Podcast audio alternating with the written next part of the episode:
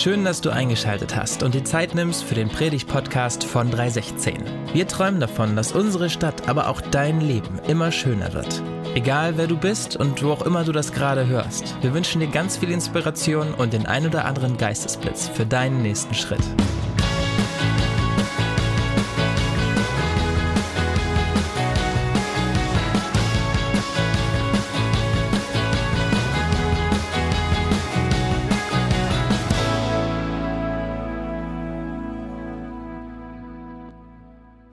Letzten Wochen waren wir als Familie auch ein paar Mal auf irgendwelchen Einschulungsfeiern und es wurde immer zelebriert, äh, dass Kinder eingeschult werden und jetzt zur Schule gehen dürfen. Und für mich ist das immer was Besonderes. Ähm, mich fasziniert das, dass Kinder jetzt so irgendwie fünf, sechs, sieben äh, beginnen zur Schule zu gehen und jetzt jahrelang jeden Tag, fast jeden Tag, stundenlang in der Schule sitzen und zuhören. Mich fasziniert das. Also im Rückblick auf meine äh, Schulzeit bin ich total dankbar und finde, das ist eine super Sache. Äh, damals ging es mir etwas anders damit, aber wenn man so drüber nachdenkt, das ist schon faszinierend, dass man dann jahrelang da sitzt und zuhört, da sitzt und etwas lernt. Und wir wollen uns heute auch einige Gedanken machen zu dem Zuhören. Und diese Botschaft äh, steht heute nicht einfach irgendwie losgelöst im Raum und wir wollen einfach nur lernen, äh, da, äh, zuzuhören, sondern diese Predigt ist eingebettet in eine Predigtserie. Und diese Predigtserie trägt den Namen Segne. Wir wollen uns mit dieser Predigtserie, ähm, ähm, wir wollen dazulernen oder wir wollen unser Bewusstsein dafür schärfen, wie wir ein Segen sein können im Leben anderer Menschen. Wir wollen dazulernen, wie wir die Segen empfangen, die Segen empfangen haben, äh, ein Segen sein können für andere Menschen.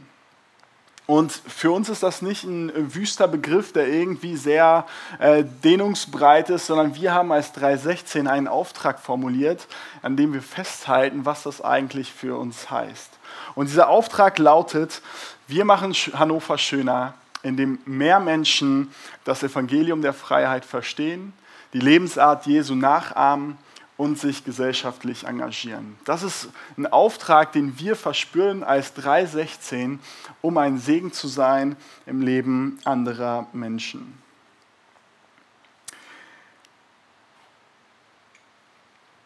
Letzte Woche gab es schon den Auftakt und äh, in, diesem, äh, in dieser Predigtserie werden unterschiedliche Dimensionen des Segnens betrachtet. Und letzte Woche hat Markus schon gepredigt zum Thema Gebet. Und er hat damit gestartet, äh, uns aufzuzeigen, wie wir ein Segen sein können. Und dieses, diese Predigtserie ist angelehnt an das Buch Segne von Dave Ferguson. Und äh, in diesem Buch und in der letzten Predigt wurde eben aufgezeigt, dass wir, wenn wir ein Segen im Leben anderer Menschen sein wollen, mit Gebet starten müssen.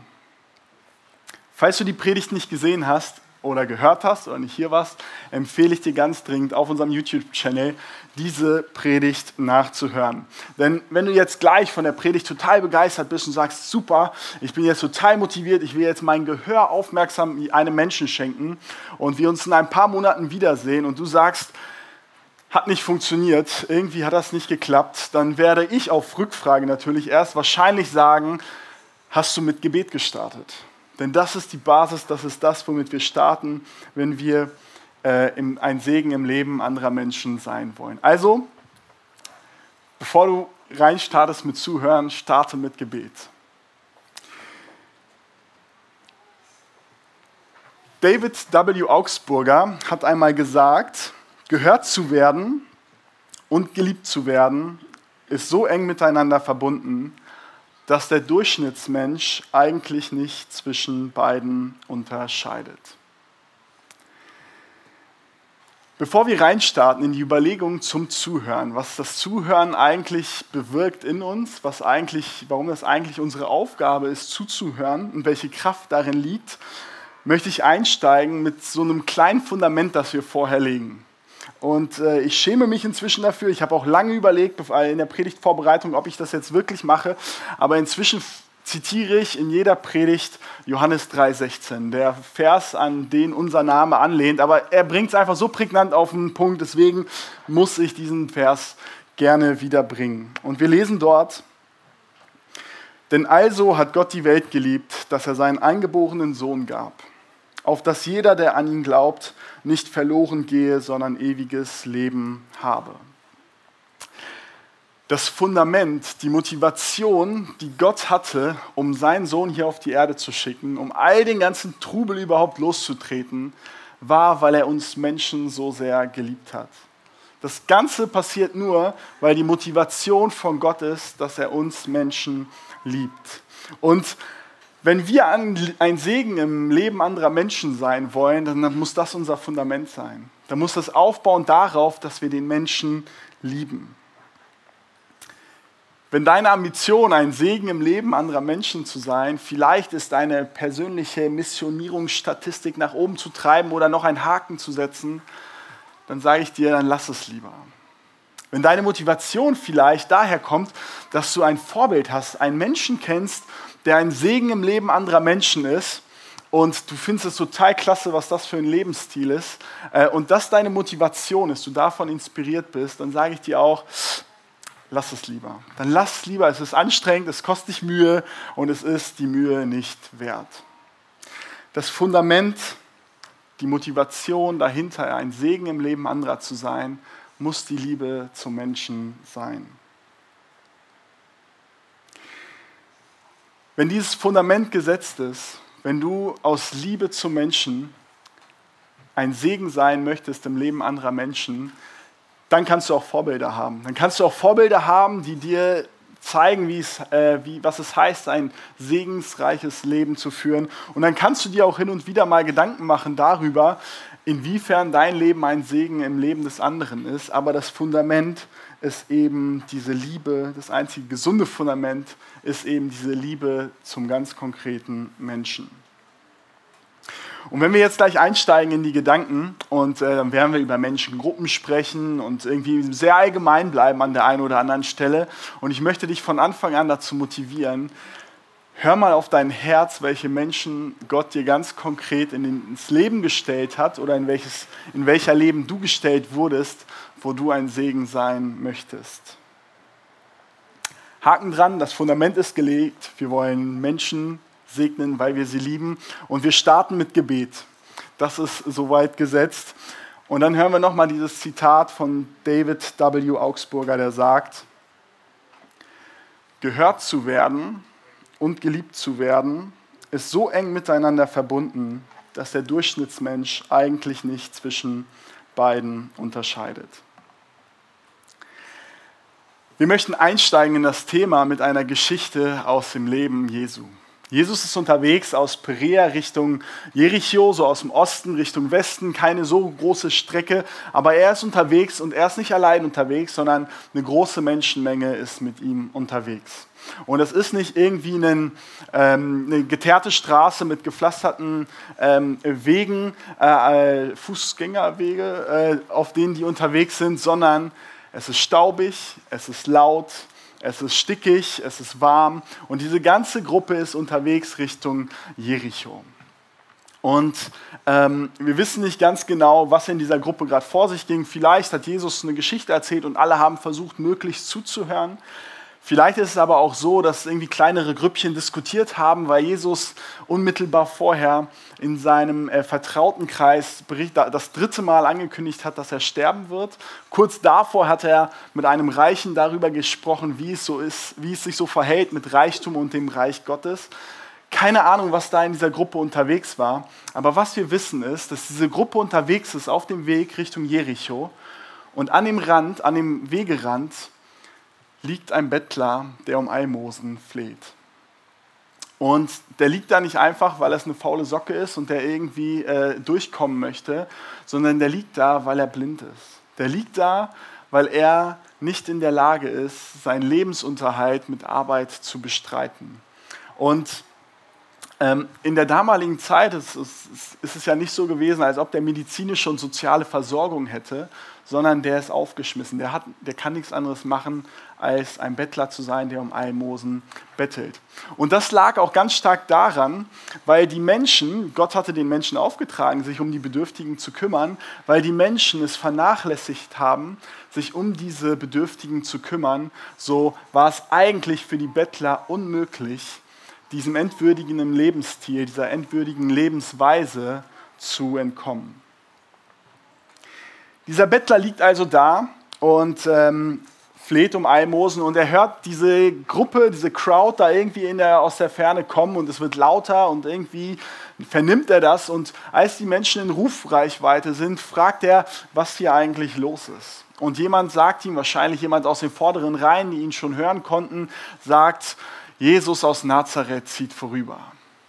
Und in seinem Kopf muss ziemlich viel vorgegangen sein. In diesem Kopf muss er, in diesem Moment muss er ziemlich schnell geschaltet haben, denn was er ausruft, einen kurzen Satz, den er ausruft, der aber sehr bedeutungsvoll ist. Er fing an zu rufen, Jesus, Sohn Davids, habe Mitleid mit mir. Jesus, Sohn Davids, habe Mitleid mit mir die Leute, die vorne in dieser Crowd sind und die ähm, ihn rufen hören, äh, versuchen ihn zum Schweigen zu bringen und er lässt sich nicht abbringen, unentwegt und noch lauter ruft er, Jesus, Sohn Davids, bitte habe Mitleid mit mir. Und die Leute versuchen ihn noch stärker zum Schweigen zu bringen. Sie sagen ihm, halt den Mund, halt den Mund. Und spannend ist daran, dass sie eigentlich nicht einfach nur halt den Mund sagen wenn er nach Jesus ruft, wenn er nach Jesus ruft und um Hilfe fleht und ihm gesagt wird, halt den Mund, dann ist es eigentlich so, dass die Leute ihm sagen, was glaubst du eigentlich, wer du bist, dass Jesus dir zuhört? Was glaubst du eigentlich, wer du bist, dass du hier rufen kannst und diesen Jesus auf seinem Weg irgendwie unterbrichst? was glaubst du eigentlich, wer du bist, dass Jesus dir zuhört? Und diese Gruppe geht weiter und äh, Jesus hört plötzlich dieses Rufen und in dem Moment bleibt er stehen. Und ich kann es mir nur so vorstellen, dass auch die ganze Crowd stehen bleibt und die irgendwie gespannt sind darauf, was passiert. Und Jesus hört hin, dass dort drüben gerufen wird und er sagt, führt den Mann zu mir. Und ich kann mir jetzt nur vorstellen, wie diese Gasse so irgendwie aufgeht. Alle sind gespannt, was passiert. Alle sind gespannt, was Jesus machen wird. Und dieser Mann wird zu Jesus geführt. Und wie reagiert Jesus? Einige konnten sich das wahrscheinlich schon vorstellen, vielleicht diejenigen, die lange mit ihm unterwegs sind. Und andere haben sich vielleicht gedacht, er wird dem jetzt mal richtig den Marsch blasen, wie auch immer. Jesus steht diesem Mann gegenüber und Jesus fragt ihn, was soll ich für dich tun? Dieser Mann, dieser Bettler, dieser arme Bettler ist am Wegerand, schreit zu Jesus. Jesus stoppt den ganzen Trubel, guckt diesen Mann an und fragt ihn, was soll ich für dich tun? Nochmal dieses Zitat. Gehört zu werden und geliebt zu werden ist so eng miteinander verbunden, dass der Durchschnittsmensch eigentlich nicht zwischen beiden unterscheidet. Jesus liebt diesen Mann so sehr, Jesus hört diesem Mann zu. Darby, ein Theologe des 19. Jahrhunderts, kommentiert diese Geschichte folgendermaßen. Er nimmt dabei Bezug auf eine Geschichte, die äh, einige tausend Jahre vorher passiert ist, aber er nimmt Bezug dazu und kommentiert. Josua bat einst die Sonne am Himmel stillzustehen.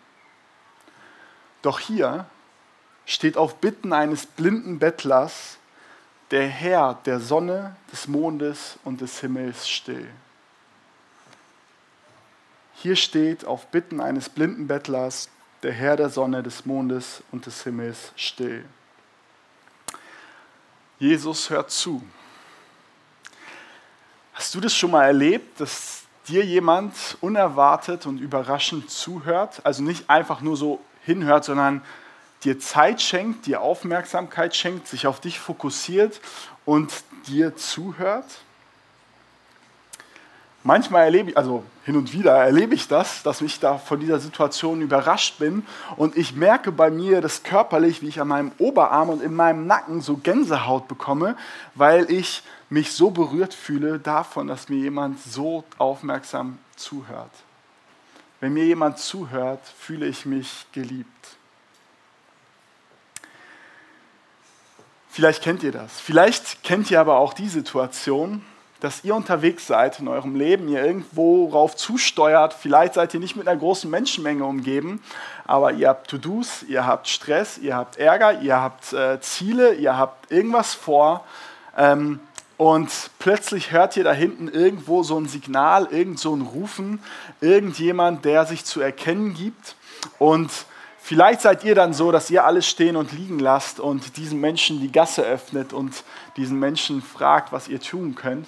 Aber ich erlebe mich selber ganz häufig, wie ich, wenn ich nur das erste Signal wahrnehme, hoffe, dass es nicht stärker wird, ich so die Scheuklappen zumache und straight versuche, dass das schnell vorbeigeht und ich davon eben nicht so stark eingenommen werde. Das kenne ich von mir persönlich. Und wisst ihr, es gibt Situationen in unserem Leben, wo wir gar nicht hinhören können. Es würde jetzt etwas den Rahmen dieser Predigt sprengen, deswegen gehe ich darauf jetzt nicht ein, aber wir können nicht immer hinhören. Aber ein wesentlicher Punkt ist, dass wenn wir Menschen lieben, wir anfangen hinzuhören. Wir fangen an hinzuhören. Ich habe drei kleine Töchter, also ich bin auch Vater. Irgendwie sind hier heute die Väter auf der Bühne. Aber ähm, ich habe drei kleine Töchter und die schlafen auf eigenen Wunsch bis heute in einem gemeinsamen Bett. Ich glaube, es nennt sich Queen Size, so ungefähr die Größe, in der sie schlafen. Und dann sind sie da so quer drin. Und ähm, ich glaube, ich bringe sie häufiger ins Bett, äh, vielleicht 50 Prozent. Meine Frau würde vielleicht sagen 30 Prozent. Vielleicht liegt die Wahrheit dazwischen. Aber wenn ich sie ins Bett bringe, dann ist es eigentlich ein ziemlich gleichbleibender und wiederkehrender Prozess. Es wird sich Bett fertig gemacht, es wird sich umgezogen, es werden die Zähne geputzt, es wird ein bisschen aufgeräumt, so dass das schlechte Gewissen zumindest von mir gestillt ist. Die Kinder haben das schlechte Gewissen noch nicht. Die Roläden werden runtergelassen und dann legen sich die Kids ins Bett. Jeder, der beten will, darf nochmal beten und am Ende bete ich. Und in der Regel ist es so, dass äh, sobald das passiert ist, ich versuche möglichst souverän und zügig zur Tür zu gehen und zu sagen, so, und jetzt wird geschlafen. Und dann ziehe ich die Tür zu und gehe raus und hoffe, dass es kein Signal zurückgibt. Es ist nicht ganz so lieblos wie jetzt dargestellt, aber ungefähr so läuft es ab. Die Hoffnung ist zumindest dieselbe. Und dann gibt es Tage, an denen ich fertig bin mit meinem Gebet und eine Tochter stellt mir eine Frage. Und ähm, ich habe vielleicht einen Termin, ich habe vielleicht noch was zu tun, ich habe vielleicht irgendwie gerade viel um mich herum und ich versuche so schmallippig wie möglich, zielorientiert des äh, Türe zu antworten, dass es gerade so in Ordnung ist, aber es keine Folgefragen gibt. Und dann gibt es ganz selten Tage, wo eine Tochter von mir eine Frage stellt und ich mir denke, sollen mir doch alle im Buckel runterrutschen. Ich setze mich jetzt hier ans, an die Bettkante und höre ihr zu. Manchmal sitzen wir dann eine halbe Stunde und meistens schlafen zwei dann ganz schnell weg und wir sitzen und kommen ins Gespräch und ich kann ihr zuhören und wir haben die Zeit unseres Lebens. Hinterher, ich habe es noch nie bereut, ich habe mich noch nie darüber geärgert. Hinterher stelle ich fest, Mann, was war das für eine gute Zeit. Ich habe ihr wirklich zugehört. Sie hat sich geliebt gefühlt, weil ich ihr zugehört habe. Wenn wir hinhören und uns äh, auf die Situation einlassen, dann ist die Herausforderung, wie kommen wir von einem oberflächlichen Geplapper, von, einer oberflächlichen, äh, von einem oberflächlichen Smalltalk hin zu wirklich tiefen Gesprächen, zu einem echten Zuhören. Jesus ist ein Segen im Leben vieler Menschen gewesen, auch weil er zugehört hat. Und nicht nur, weil er einfach so zugehört hat, sondern Jesus hat Fragen gestellt, wie er diesen Bettler fragt, was kann ich für dich tun? Was mich überrascht hat, äh, als ich dieses Buch gelesen habe, in dem, an, an das diese Predigtserie auch angelehnt ist, ähm, da wird beschrieben, dass Jesus in den vier Evangelien, die er sein Leben beschreiben, über 300 Fragen stellt. Er stellt über 300 Fragen. Und was mich überrascht hat, war, dass er nur drei selber unmittelbar beantwortet. Ich glaube, für einen Lehrer, für einen Rabbi der damaligen Zeit ziemlich untypisch, aber er hat ziemlich, ziemlich viele Fragen gestellt und nur selten hat er nicht geantwortet, weil er die Antwort nicht wusste. Er hat gefragt, weil er zuhören wollte und zugehört hat. Wir alle haben ein tiefes Bedürfnis danach, dass uns zugehört wird. Aber wir haben nicht nur ein Bedürfnis danach, dass uns das hingehört wird, das zugehört wird, sondern wir wollen auch verstanden werden. Wir wollen verstanden werden. Und wir können uns da ähm, der, der systemischen Beratung super bedienen, einfach um mal so ein paar Tools zu nutzen. Und die erste, das erste Tool, das wir auf jeden Fall mitnehmen können und das wir ja auch im Leben Jesu sehen, ist, dass wir Fragen stellen. Das erste ist ganz einfach Fragen stellen. Es ist noch nicht so kompliziert. Am Ende sind es fünf Tipps, die ich euch mitgebe.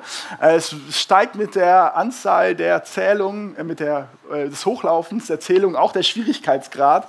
Aber Fragen stellen, das können wir erstmal alle. Vielleicht wird es dann spannend, ob wir auch die richtigen Fragen stellen, aber erstmal können wir ja starten, Fragen zu stellen.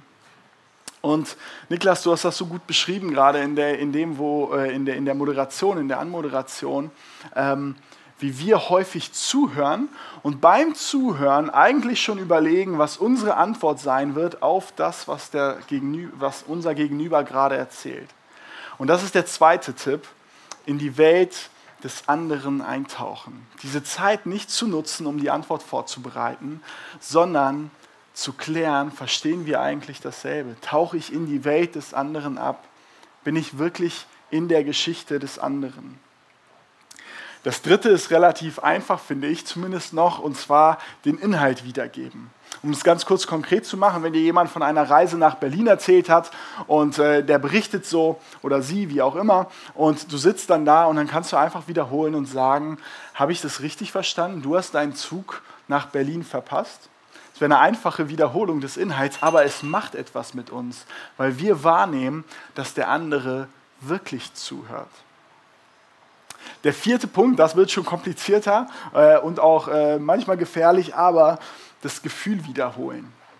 Das Gefühl wiederholen, einfach mal zu spiegeln, hey, der Schaffner hat den Zug nicht für dich ange äh, angehalten und da bist du echt sauer auf den gewesen, habe ich das richtig verstanden? Einfach mal das Gefühl wiederholen. Das ist schon eine Ebene tiefer. Und das fünfte, das ist dann schon die Königsklasse, das ähm, ist dann eine Metapher anbieten. Und äh, würden wir jetzt in einer Kirche sein, hätte ich gesagt, dass ich vielleicht ein Gleichnis erzählen würde. Jesus hat laufend Gleichnisse erzählt, weil er den Menschen aktiv zugehört hat, weil er wirklich zuhören wollte, weil er nicht an der Oberfläche bleiben wollte. Er wollte nicht, dass die Leute sich einfach nur kurz gestreichelt fühlen. Er wollte, dass die Menschen sich gehört und verstanden fühlen. Mit dem aktiven Zuhören, mit diesen, mit diesen fünf Tipps, die ihr mitbekommt, die ich in mein Leben mitbekomme, ähm, ich wäre froh, wenn ich den ersten schaffen würde, aber mit diesen Tipps, mit diesem aktiven Zuhören können wir Ebene für Ebene von einem oberflächlichen Geplapper hin zu einem tiefen Gespräch, zu einem tiefen Zuhören kommen. Habe ja gerade schon kurz über meine Familie erzählt, drei kleine Mädels ähm, und, äh, und meine Frau. Und wir sind in diesem Sommer unbeabsichtigt und ungewollt Teil eines äh, sozialen Experiments geworden. Und äh, ich erzähle euch gleich mal was zu den Bildern, die ich hier heute mitgebracht habe. Äh, es ist nämlich so, wir haben uns in diesem Jahr ein paar Dinge im Haushalt gegönnt und dementsprechend ist die Brieftasche für den Sommerurlaub relativ dünn gewesen. Und wir haben angefangen, kreativ zu werden, wie wir in diesem Jahr doch einen Sommerurlaub erleben könnten. Und die Mädchen haben schon angefangen, ihre Sparschweinchen zu plündern und äh, war auch sehr, äh, sehr süß. Aber wir haben halt gesagt, okay, wie schaffen wir es dieses Jahr, einen schönen Sommerurlaub hinzubekommen? Und in aller Lebenskünstlermanier, die wir so zusammenraffen konnten, haben wir Urlaub in Deutschland gemacht. Vier Tage auf einem Bauernhof, vier Tage auf Fehmarn. So viel kann ich schon mal vorwegnehmen. Fehmarn war super. Äh, der Bauernhof, das sind Bilder hier vom Bauernhof, äh, das war so, wir haben circa drei, vier Wochen vorher gebucht und wir hatten ja hier Wahnsinnswetter in Deutschland. Muss man ja sagen. Und wir haben uns gesagt, ganz ehrlich, ist egal, was für eine Unterkunft, wir schlafen da drin, den restlichen Tag sind wir eh draußen äh, und das wird super. Ne, das ist ein Bauernhof, äh, wir werden wahrscheinlich frühstücken äh, vor dem äh, Bauwagen, das war nämlich ein Bauwagen, den wir gebucht haben, aber äh, wir haben uns gedacht, wir werden vorne frühstücken, vielleicht sogar bei Sonnenaufgang. Die Kinder werden wir eh nicht sehen, die sind eh die ganze Zeit bei den Tieren, die lieben Tiere, die haben sich riesig gefreut auf diesen Bauernhofurlaub und wir haben uns das ein wenig so ausgemalt, dass es uns schon reichen würde, wenn wir beide dann mit auf den zwei nicht vorhandenen Sonnenliegen liegen würden, gute Bücher lesen würden und die Kinder vielleicht zum Abend wiedersehen. So der Plan. Ein paar Wochen später sind wir auf dem Weg, machen uns auf den Weg und wir haben natürlich fleißig die Wetter-Apps gecheckt jeden Tag. Und die eine Woche im August, in der die Natur sich gefreut hat, dass die Bäume, Sträucher und Blumen so richtig viel Wasser bekommen, ist genau die Woche gewesen, wo wir auf diesen Bauernhof gefahren sind. Und wir wussten schon, also Elisabeth und ich, unsere Kinder waren noch nicht auf einem Bauernhofurlaub. Das heißt, äh, Expectation Management mussten wir nicht betreiben. Die Kinder hatten keine hohen Erwartungen. Aber wir wussten, uiuiui, das wird ein Ritt. Wir haben uns gesagt, egal, wir fahren da hin, wir machen das Beste draus, das wird schon. Und wir kamen da an und ganz ehrlich, äh, es war wesentlich schlimmer als erwartet. Wir kamen da an, die Gastgeberin unfreundlich dann stellen wir fest, es ist gar nicht so ein Bauernhofurlaub, sondern eigentlich ist das eine Pferdezucht und da stehen so zwei Bauwagen auf dem Hof und die Kinder dürfen hier auch nicht frei rumlaufen. Der, äh, die Pferdezucht, der Betrieb der Pferdezucht darf nicht unterbrochen werden. Und ohne Quatsch, nach 15 Minuten haben Elisabeth und ich uns so angeguckt, die Kinder dürfen ja nichts merken, dass, das, äh, dass wir erkennen, was, in was für eine Situation wir uns gerade hineinbegeben.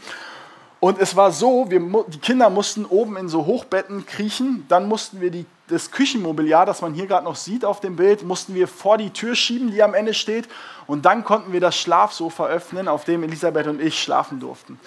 Und am ersten Abend, wir haben uns da hingelegt und äh, die Nerven lagen nach 30 Minuten blank, aber wir lagen da in diesem Schlafsofa und haben Booking, Airbnb, alles gecheckt, wo können wir ab morgen hin. Keine Chance, wir mussten diese vier Tage dort auf diesem Bauernhof verbringen. Und ähm, auf dem Weg, äh, auf dem Weg äh, von diesem Bauernhof, von der Pferdezucht muss man sagen, nach Fehmarn äh, musste ich mich bei meiner Familie entschuldigen. Ich muss mich bei meinen Kindern entschuldigen, ich muss mich bei meiner Frau entschuldigen. Die Nerven lagen blank und ich wusste, das war echt ein Ritt. Am letzten Abend, als wir noch auf diesem Bauernhof waren, lag ich im Bett und ich habe mich ziemlich ertappt gefühlt. Hast du das schon mal erlebt, dass du überrascht worden bist von einer Sache, die du ganz anders erwartet hast? Hast du vielleicht schon, schon mal etwas äh, erlebt, wie du ein, dich einer Sache näherst, dem Kern einer Sache näherst und du merkst, wie der, das Ausmaß dieser Sache eine Dimension annimmt, die du vorher hast gar nicht erahnen können?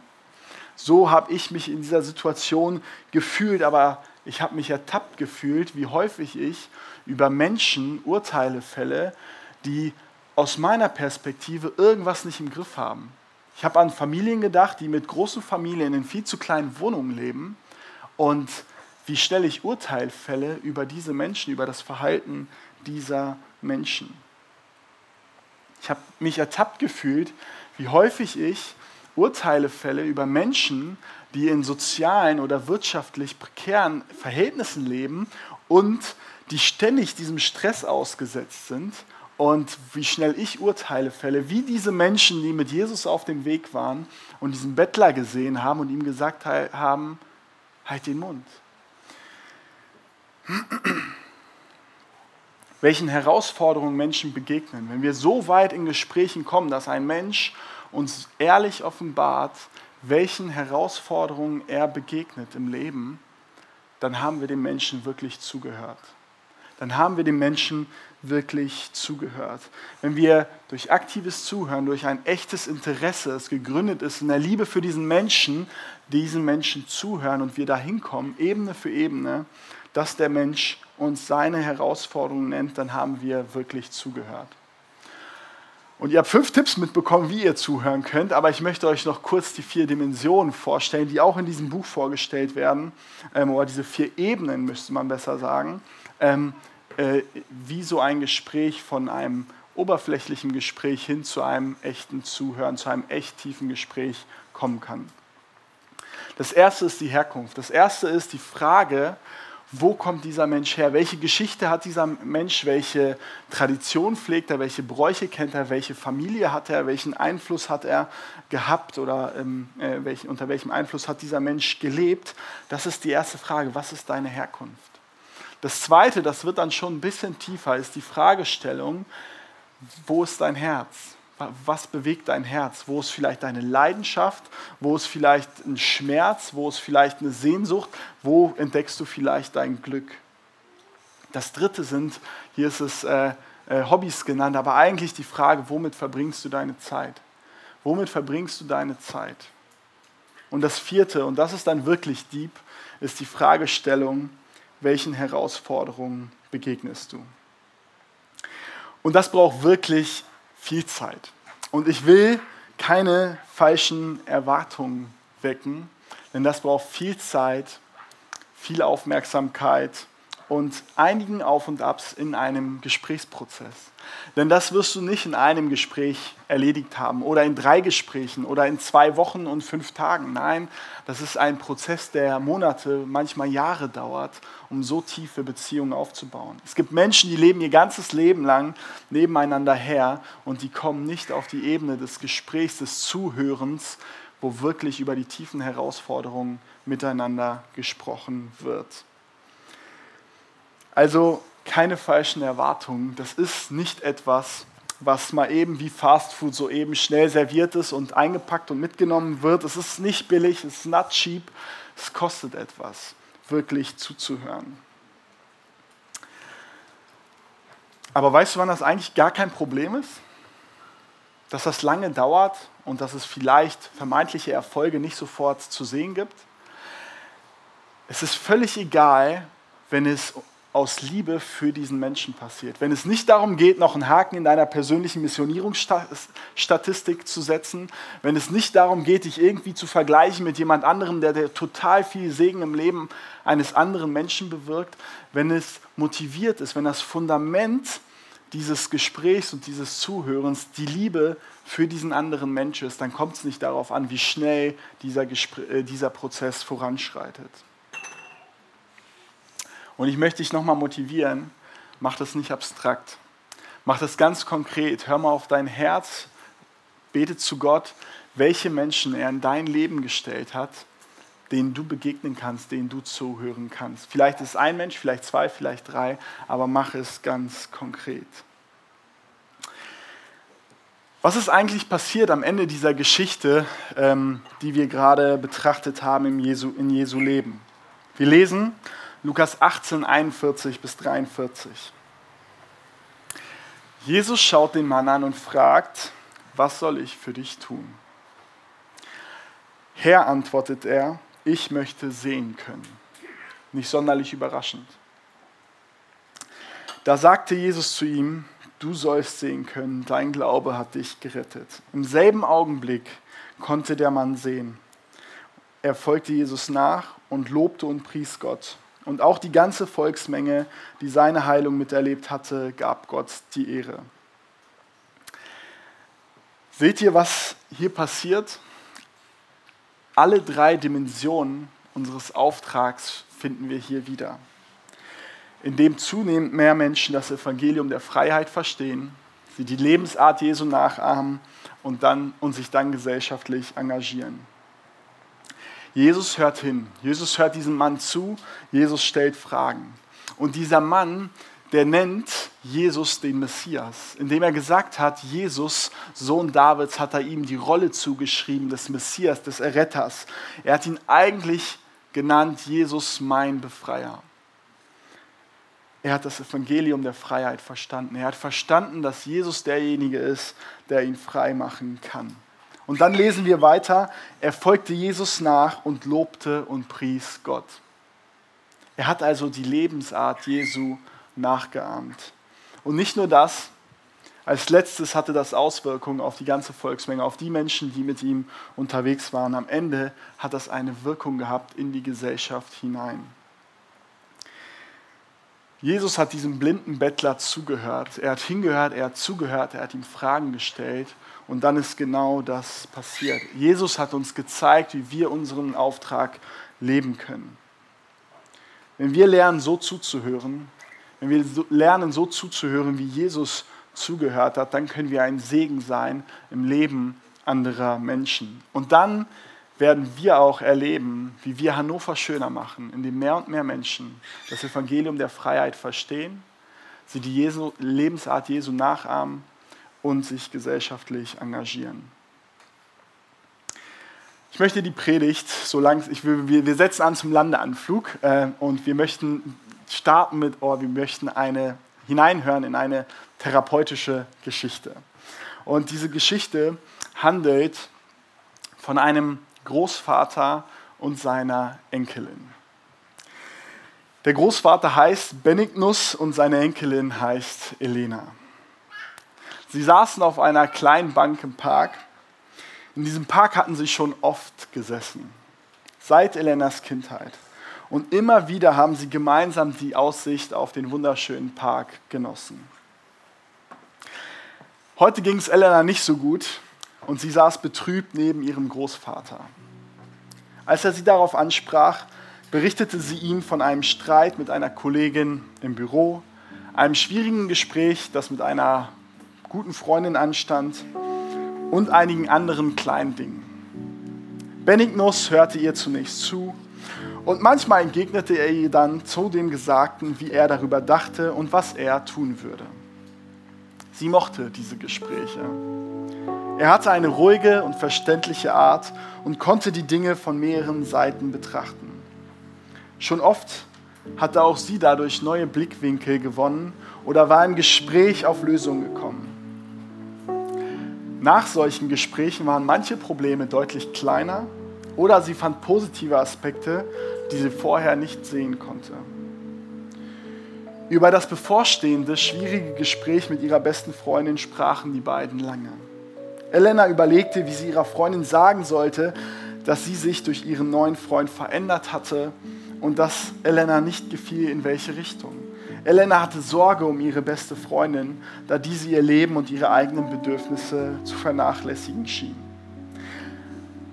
Benignus sprach darüber, wie Elena ihre Sorgen und Bedürfnisse ansprechen könnte, ohne ihrer besten Freundin Vorwürfe zu machen und die langjährige Freundschaft zu gefährden. Wichtig schien ihm, das Ganze als Bitte zu formulieren und dass Elena aus ihrer Sicht schilderte, was sie empfand.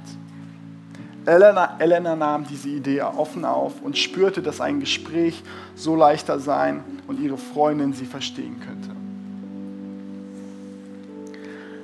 Sie drückte ihren Opa und bedankte sich herzlich. Jetzt habe ich dir so viel Zeit gestohlen. Du hast dir so viel Zeit für mich und meine Probleme genommen, senkte sie den Kopf. Das kann ich gar nicht wieder gut machen. Benignus lächelte. Du hast mir mit dir Zeit geschenkt und nicht genommen. Er schaute seine erwachsene Enkelin an. Ich darf hier mit dir sitzen und dir ein bisschen zuhören und meine Meinung mit dir teilen. Eines Tages werden wir nicht mehr hier sitzen, Daher genieße ich jeden Moment mit dir, den du mir schenkst. Diese Perspektive wünsche ich uns, diese Perspektive wünsche ich dir und mir, dass wir die Menschen, mit denen wir leben, dass wir sie lieben und ihnen zuhören und es für uns nicht ein Akt ist, der anstrengend und nervig ist und der irgendwie, irgendwie getan werden muss, sondern dass die Liebe zu diesen Menschen unsere Motivation ist, diesen Menschen gerne zuzuhören.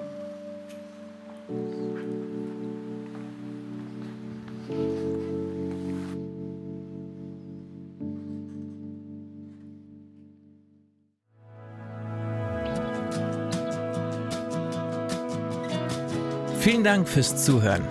Für weitere Informationen zu 316 besuche uns doch auf unserer Homepage 316.de. In deinem Namen, in deinen Armen, mit deiner Liebe können wir es schaffen und Hannover schöner machen.